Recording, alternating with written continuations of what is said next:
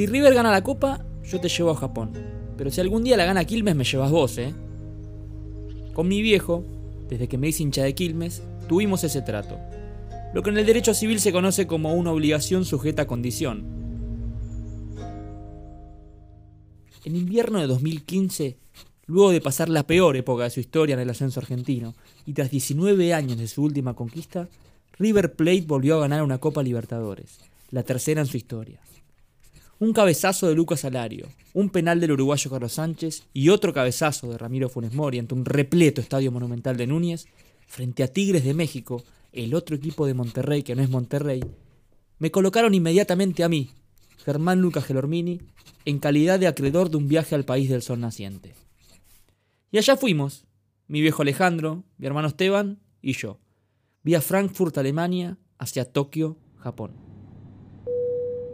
Señores pasajeros, bienvenidos a bordo del vuelo LA74 con destino a Frankfurt. Les habla el capitán Juan Díaz. Las condiciones para el vuelo son óptimas. El tiempo estimado de viaje es de 11 horas y la hora estimada de llegada es a las 10 horas hora local. En nombre de Lufthansa les deseamos un feliz viaje. Muchas gracias. Llegamos a Alemania a las 10 de la mañana hora local, 5 de la mañana en Argentina y 5 de la tarde en Japón. Pero con mi hermano Esteban no nos importó el horario. Hubo algo en lo que ambos estuvimos de acuerdo. Corrimos hacia el puesto más cercano y nos comimos un frankfurter cada uno, un pancho, autóctono y con salsas picantes locales que hasta el día de hoy seguimos repitiendo.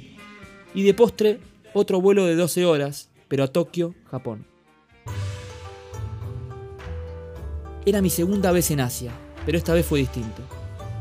Ni bien aterrizamos en Tokio, un colectivo nos estaba esperando para llevarnos a nosotros y a un grupo más grande de argentinos hacia Kioto, una ciudad ubicada a una hora de distancia de Osaka, lugar donde River jugaría su primer partido frente al Sanfrecce de Hiroshima. En Kioto, diseñada de acuerdo con el estilo chino tradicional del Feng Shui, sobre bosques y parques naturales, sobre el castillo imperial y el santuario Heian, ambos reconocidos por la UNESCO como Patrimonio de la Humanidad, y sobre el río Kamo y demás lagos que cruzan la urbe, ni la gente, ni los autobuses, ni los trenes hacen ruido, a pesar del millón y medio de habitantes que allí residen, y de la cantidad de turistas que recibe. En medio del silencio se oyen sí los ruidos de los pajaritos que no son aves de verdad, sino simuladores que utilizan para advertirle al peatón ciego que ya tiene luz verde para cruzar la calle. No es casualidad que en esta ciudad se haya celebrado en 1997 uno de los tratados internacionales más importantes en materia de cambio climático. Tampoco es casualidad que de 187 países firmantes, los Estados Unidos, el principal emisor mundial de gases de invernadero, jamás lo haya ratificado.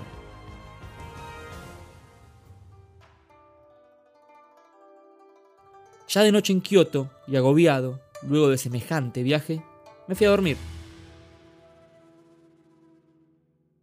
Pero a las 4 de la mañana mis ojos se abrieron de par en par, como si fueran las 4 de la tarde, que de hecho lo eran, pero en Buenos Aires, y del día anterior. Salí al pasillo y para mi sorpresa estaban mi viejo, mi hermano y un grupo de casi 100 argentinos más, que tímidamente se animaron a entonar una canción nueva que la hinchada de River había compuesto específicamente para ese Mundial de Clubes. Ahí el primer contraste entre una cultura japonesa ordenada, silenciosa, y un griterío eufórico más de tipo latinoamericano. Claro, un grupo de 100 personas en ese hotel y alrededor de 20.000 en total había invadido Japón. Y los japoneses no lo podían creer. ¿De dónde traían tanta pasión?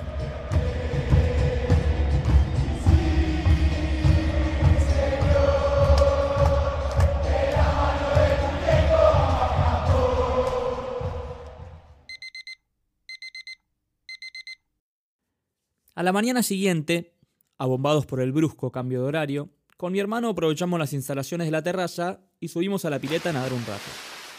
Pero antes de que me zambulliera en la piscina, una empleada japonesa me señaló asustada mi tatuaje de los martillos de Pink Floyd en uno de mis gemelos y gentilmente me pidió que por favor me lo tapara. En Japón, a los tatuajes en la piel se los vincula con la mafia local y por eso la necesidad de verlo cubierto. Bajamos a desayunar en el hall del hotel y unas horas antes de enfilar al colectivo que nos llevaría a Osaka para la semifinal contra Sanfrecce, una recepcionista japonesa se le acercó amablemente a Daniel, un tipo que vivía hacía nada más y nada menos que 45 años en Florida, de unos 50 años de edad aproximadamente, de tez morena y rulos grises, brazos musculosos y panza de buena vida, remera blanca lisa al cuerpo y pantalón largo de guerra chupinado, le señaló la vincha clásica con la bandera de Japón y un texto en japonés, y le comentó algo en su idioma natal que nadie entendió.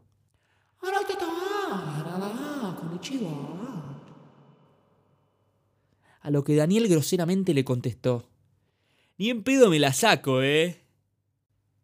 Ella, sonriente, amable, educada, cualidades muy marcadas de la cultura nipona, hizo un esfuerzo mayor para darse a entender.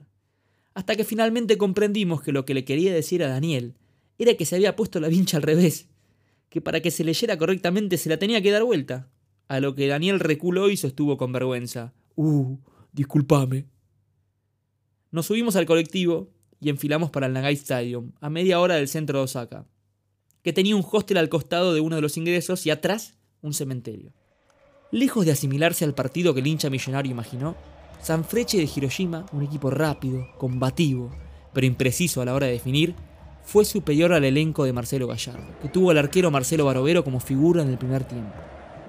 Y ya en el complemento apareció Lucas Alario, el hombre de los goles importantes, para finalmente sí depositar al conjunto de Núñez en una nueva final intercontinental, nada más y nada menos que ante el Barcelona de Luis Enrique, que contaba con el tridente Neymar Jr., Lionel Messi y Luis Suárez, considerado por algunos como el mejor equipo de la historia.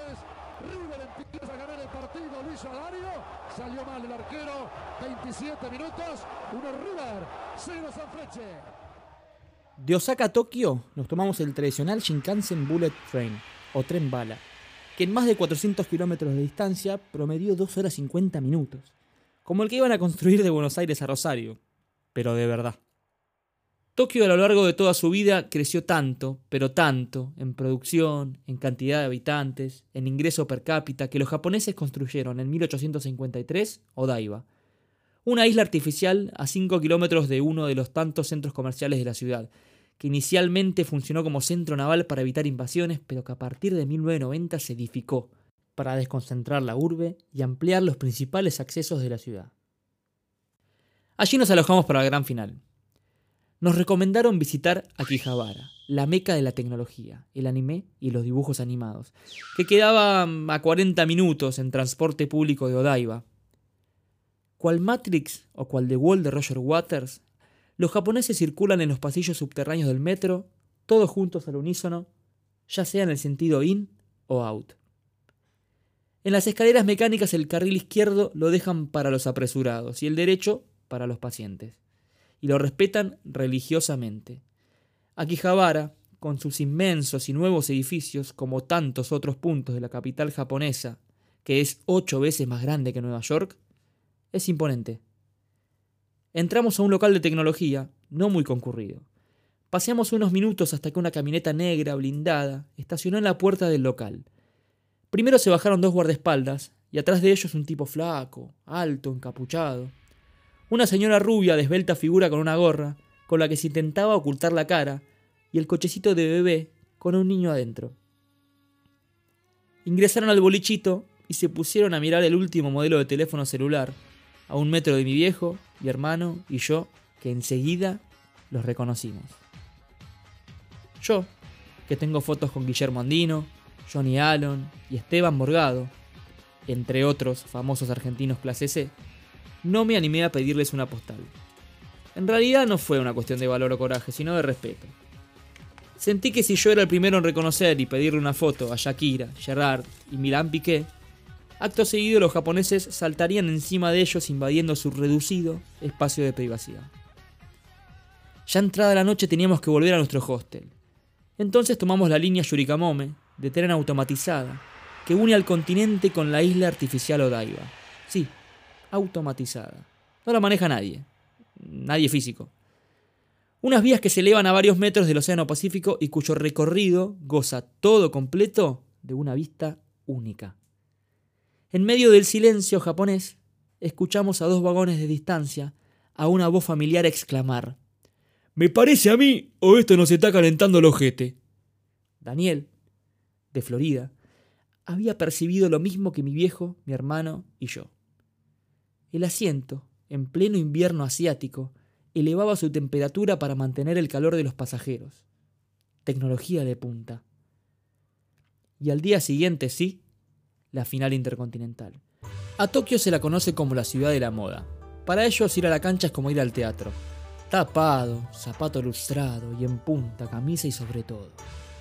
Los vendedores en las inmediaciones y adentro del Yokohama Stadium reemplazan al chori y al pati típico del fútbol argentino por sushi y chow fan. Y venden cerveza. Claro, es una cultura más civilizada. Del Barcelona, hinchas catalanes, había poco público. El Mundial de Clubes para los europeos no es algo que les despierte tanta emoción como la Champions League.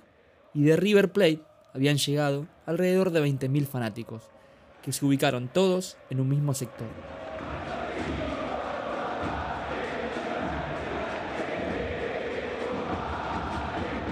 A uno de esos codos fuimos con mi viejo y mi hermano.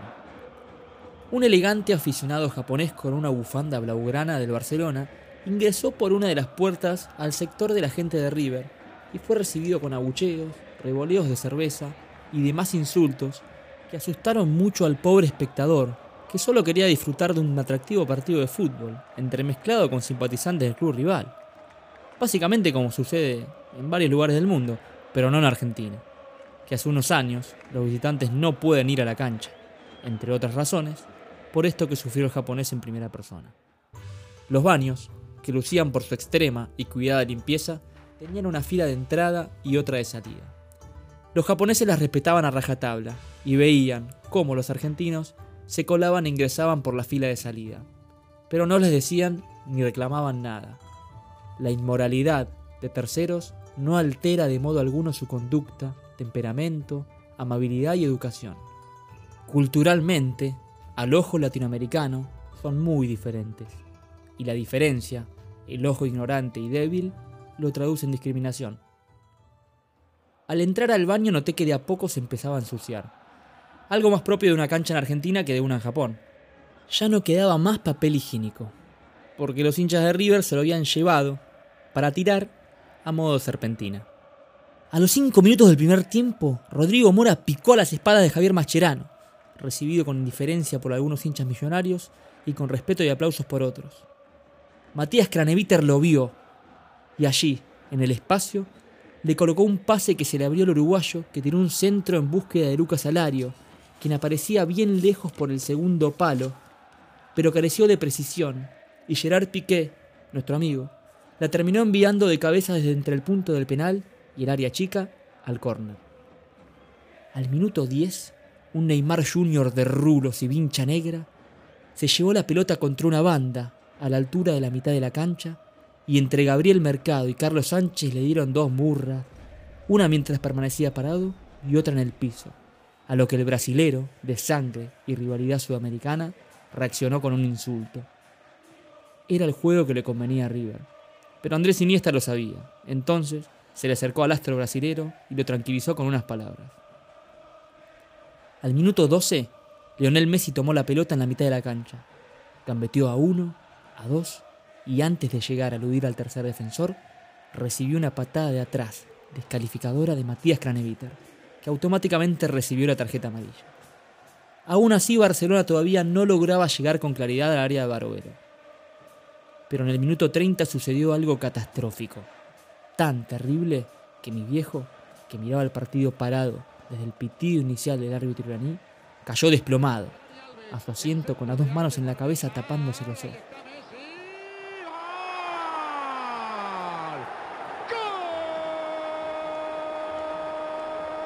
Marcelo Barovero nada pudo hacer esta vez ante la zurda de Lionel Messi, que puso en ventaja al conjunto europeo. A ese Barcelona, que gozaba de entre un 60 y 80% de posesión por partido, había que salir a atacarlo para lograr la igualdad con los riesgos que implicaba un contragolpe de quien algunos hoy consideran como la mejor delantera de la historia. Eso era lo catastrófico. Y mi viejo, Y todos los hinchas de River lo sabían y de a poco lo empezaban a digerir. Ya en el transcurrir del partido, Carlos Sánchez perdió una pelota en la mitad de la cancha y de contragolpe, el uruguayo Luis Suárez marcó el segundo y luego el tercero, de cabeza, ante un milimétrico centro de Neymar Jr. que a 10.000 kilómetros por hora dejó en el camino a toda la defensa millonaria. Y entonces la gente de River prefirió seguir alentando y cantando, como todo el partido.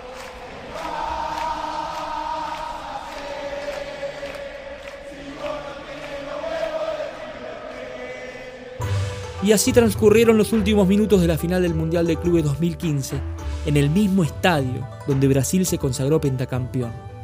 Y nosotros, sentados en las mismas butacas, donde quizás un brasilero gritó los goles del fenómeno Ronaldo, o donde tal vez un alemán lamentó la única pelota en todo el Mundial 2002 que se le escapó al mono Oliver Kahn. Y nosotros volvimos al hotel. De la mano del muñeco, conocimos Japón.